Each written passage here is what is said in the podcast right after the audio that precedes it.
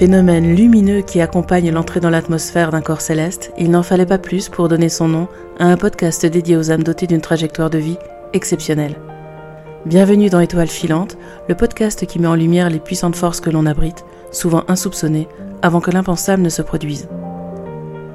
Je m'appelle Amelia Pacifico, je suis autrice, et je t'invite à prendre une boisson de saison pour aller en ma compagnie à la rencontre de Marina, dont l'existence hors norme compose le cycle du moment.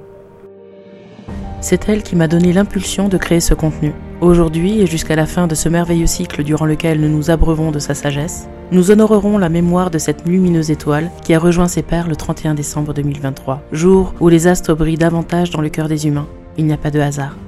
Installe confortablement tes neurones et laisse-toi guider par la joie et l'amour qui composent chacune des interviews qui nourrissent ce podcast. On s'est quitté la dernière fois, Marina, en parlant de ton dernier métier en date, euh, un métier que tu as pu découvrir grâce à une super équipe qui t'a soutenu, épaulé. Est-ce que tu peux nous en dire un petit peu plus? Voilà, une super opportunité. Un ami à moi qui lançait sa boîte et son école de danse par la même occasion qui existait depuis déjà euh, quelques années, mais il était en train de développer en fait l'école de danse et en parallèle sa société qu'il était en train de monter.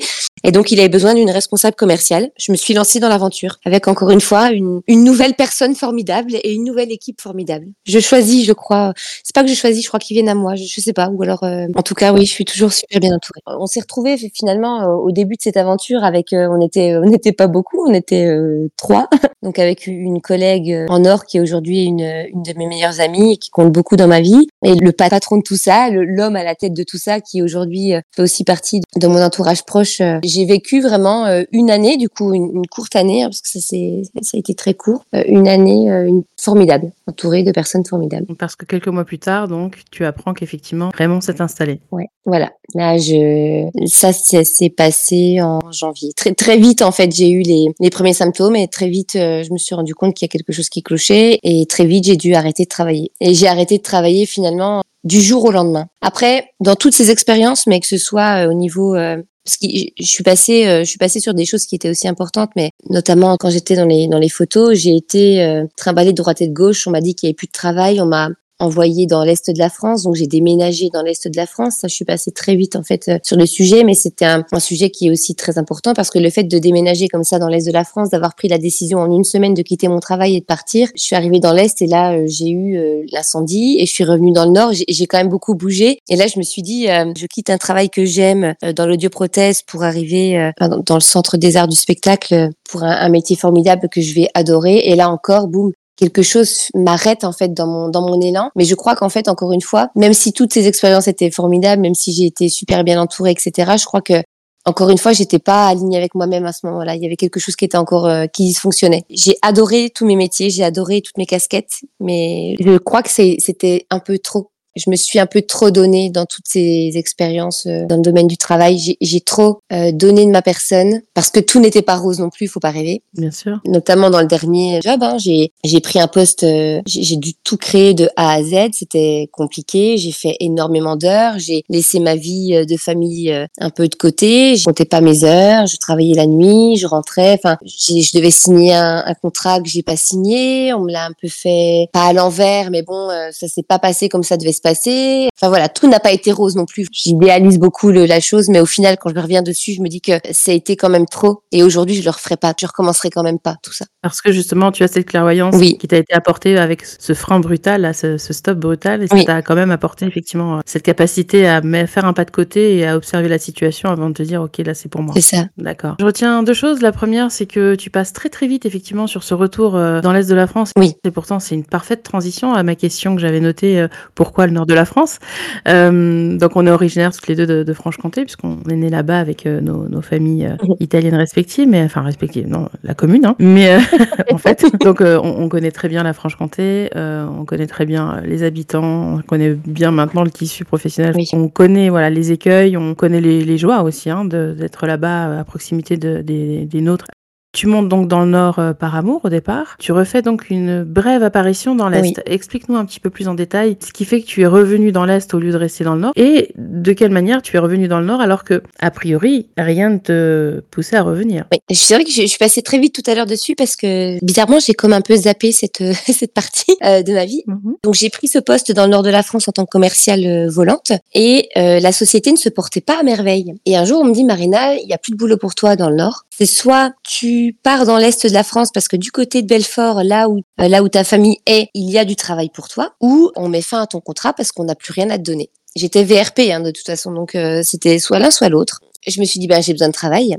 J'ai besoin de travail, ma famille est dans l'Est, je suis maintenant célibataire dans le nord de la France. Euh, qu'est-ce qui me pousse à rester ici? Pas grand-chose. Donc en une semaine de temps, j'ai décidé de prendre ma valise et ma fille et de partir dans l'Est pour reprendre mon poste de commercial mais dans l'est de la France. Donc du coup, j'ai déménagé en une semaine de temps. J'ai mis toutes mes affaires, ma maison entière dans un garage en attendant de me trouver un logement dans l'est et surtout en attendant de pouvoir déménager toute, toute cette maison parce que je savais pas comment j'allais transporter tout ça jusque dans l'est de la France. Et donc je me suis euh, installée chez mes parents pendant quelques temps. Ça été très bref. Je suis arrivée à la rentrée de septembre. En décembre, c'est ça s'est terminé. Alors pourquoi? Parce que en septembre, j'arrive chez mes parents, je commence mon job de commercial et très vite, je me rends compte que le boulot pour lequel on m'a envoyé dans l'est de la France, finalement, ne pourra pas euh, continuer parce qu'en fait, ils perdent les contrats avec la maternité en question et donc du coup, je n'ai plus de boulot non plus dans l'est de la France. Donc très vite, je me retrouve sans travail. Là, on me dit, Marina, ça va pas le faire dans l'est non plus. Donc euh, ce qu'on peut te proposer, c'est soit de ne pas te garder, comme on t'a proposé la première fois, soit de remonter dans le nord du côté de l'île.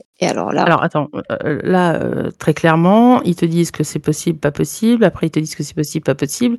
Euh, quel était leur, euh, leur but là? C'est qu'en fait, ça commençait déjà à péricliter, mais qu'ils t'en parlaient pas? La société était vraiment en mauvais point. Et ça, nous, on n'en avait pas euh, franchement conscience. On nous poussait sur le chiffre d'affaires, on nous disait qu'il fallait euh, faire un chiffre euh, énorme, et c'était même beaucoup trop, d'où la pression en fait qu'on pouvait subir au sein de l'entreprise. Il fallait faire un chiffre d'affaires énorme. Et moi, arriver chez mes clients et, et leur vendre pour 2000 euros de photos alors qu'ils n'avaient pas un radis et pas de quoi payer leur facture à la fin du mois, c'était pas possible. J'étais pas en adéquation avec ça. Donc du coup, ça, ça commençait vraiment à être très très compliqué de mon côté. Je ne faisais pas bien mon travail du coup, ça ne leur convenait pas, et eux perdaient les maternités de droite et de gauche. Donc du coup, on de droite et de gauche et, euh, et j'avais ça en tête. Voilà, je savais qu'ils avaient perdu une maternité, la plus grosse maternité pour laquelle je m'étais déplacée dans l'est. J'avais ça en tête. Je savais pas encore comment, euh, euh, quelle décision j'allais prendre. J'étais un petit peu dans le flou et là, boum, au mois de décembre, le 15 décembre 2015, je reçois l'appel, c'était le destin peut-être, je sais pas, je sais pas dire, mais je reçois l'appel de l'agence immobilière qui me louait le garage dans lequel j'avais transposé tous mes meubles lors de mon déménagement.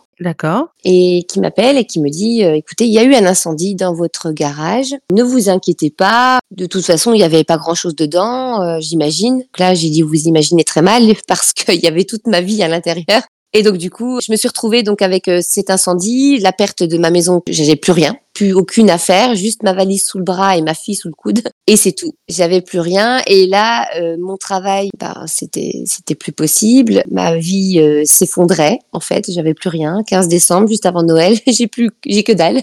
voilà. Waouh. Ouais, c'est ça. 15 décembre, 15 décembre à nouveau. C'est une drôle de date, hein, ce 15 décembre finalement. C'est une, c'est une drôle de date, ouais c'est une drôle de date. C'est une date qu'on va essayer de, conjurer avec le projet que nous lançons, mais oui. Mais c'est une drôle de date, ouais, d'accord.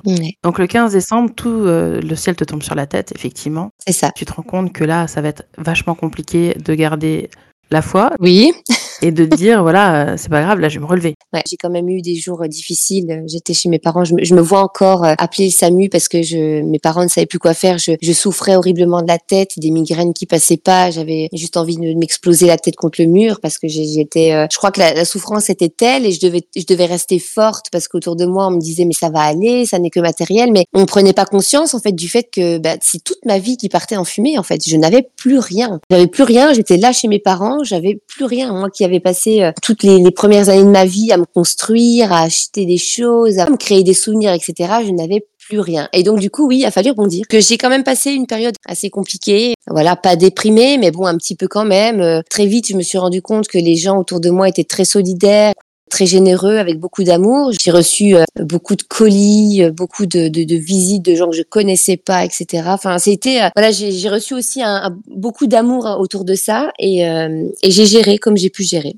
Donc j'ai vidé moi-même le garage de ses cendres puisque j'ai dû le faire de par moi-même parce qu'il faut dire aussi que le garage n'était pas assuré parce que la banque avait refusé de m'assurer mon garage à l'époque puisqu'il n'était pas accolé à mon habitation principale. Donc euh, m'a dit non non euh, une voiture ou rien mais pas des meubles. J'ai dit OK bon et donc euh, je me suis retrouvée avec une dette énorme au-dessus de la tête. Et donc ouais, ça a été une période assez compliquée. il a fallu que tu rembourses les frais donc de l'incendie de ta poche. Oui, c'est un incendie criminel. Hein. Euh, on m'a bien dit, quelqu'un a mis le feu. Enfin, les flammes ont démarré euh, au fond du garage. Il n'y avait pas d'électricité, pas d'eau, il y avait rien dans ce garage. Ça veut dire que quelqu'un est entré dans le garage et a mis euh, le feu. Voilà, c'était squatté. On a retrouvé des bouteilles de vodka, on a retrouvé des, des sacs entiers, des sacs poubelles remplis de, de, déchets. Donc on savait que le garage était squatté a priori, et donc le, le feu est, est, était criminel. Alors une cigarette ou je ne sais pas d'où c'est d'où c'est parti. En tout cas, effectivement, il y a eu des frais. On m'a demandé de payer une somme astronomique. Je venais de tout perdre et en plus je devais je devais payer 17 000 euros de frais. Euh, voilà. 17 000 euros, très bien. Ok. voilà. Ok. Donc c'était donc voilà, ça n'a pas été euh, super facile comme période. Ça n'a pas été évident. Mhm. J'avais ma, ma petite qui était euh, toute jeune et je devais en fait nous sauver l'une et l'autre. Mhm. Donc de là, ma seule euh, possibilité était de me reconstruire euh, très vite. Et j'ai eu deux opportunités à ce moment-là. Mmh Soit euh, de repartir dans le nord de la France chez mon copain de l'époque. Ça faisait six mois qu'on était ensemble, on se connaissait pas bien, mais il me proposait l'hébergement avec ma fille. Et là, je repartais dans le nord avec un travail, puisque mon travail en tant que commercial aurait pu reprendre dans le nord de la France. Mmh Soit ma chère et tendre cousine adorée me proposait de partir chez elle, chez eux, chez vous, du côté d'Avignon. Et le choix a été, a été compliqué. Mmh J'ai mis du temps avant de me décider, mais euh, je suis repartie dans le nord au final. Je suis repartie dans un endroit où, je pensais être en sécurité aussi. Euh, j'avais le travail, j'avais euh, une ville, des repères, des repères, une ville que je connaissais, ma fille connaissait aussi. Mmh. Et je suis repartie euh, dans le nord de la France. Mmh. Voilà.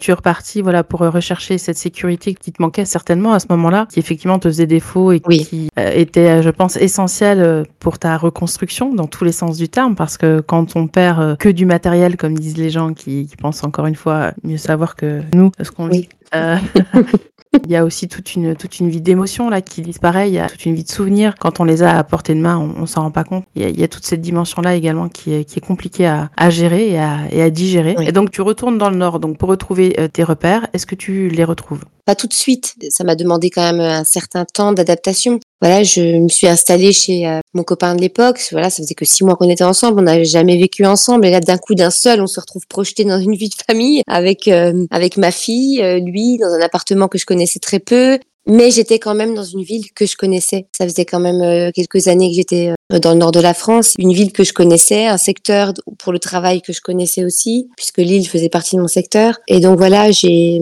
même si ça a été un peu compliqué de redémarrer sur des bases sereines, j'ai quand même retrouvé, en tout cas j'ai tenté de retrouver quelque chose de, de, de calme oui, de plus calme que ce que j'avais euh, jusqu'alors. Quoi. On parle toujours de cette région du Nord, le soleil que les gens n'ont pas dans leur ciel, qu'ils ont dans le cœur. Qu'est-ce que tu en penses, toi? Est-ce que cette région, elle a quelque chose de particulier? Est-ce qu'il y a aussi ça qui t'a appelé euh, vers elle? Est-ce que une alchimie, quelque chose de particulier qui, te rappelle à cette région à chaque fois ou, est-ce que c'est vraiment une histoire d'opportunité pour toi? Le nord de la France, si je dois vraiment être tout à fait objective, c'est vraiment une, région qui est magnifique. Elle mérite euh, d'être vue, elle mérite d'être visitée. Euh, toute la côte d'Opale est absolument magnifique. Moi, je suis une fille de la mer et pour le coup, même si j'ai la mer, euh, même si elle n'est pas transparente, elle n'est pas translucide, pour le coup, il y a quand même la mer. La ville de Lille est superbe, agréable la région du nord de la France mérite d'être aimée. Euh, la seule chose qui moi me manque ici, pour être vraiment très très très, très honnête, c'est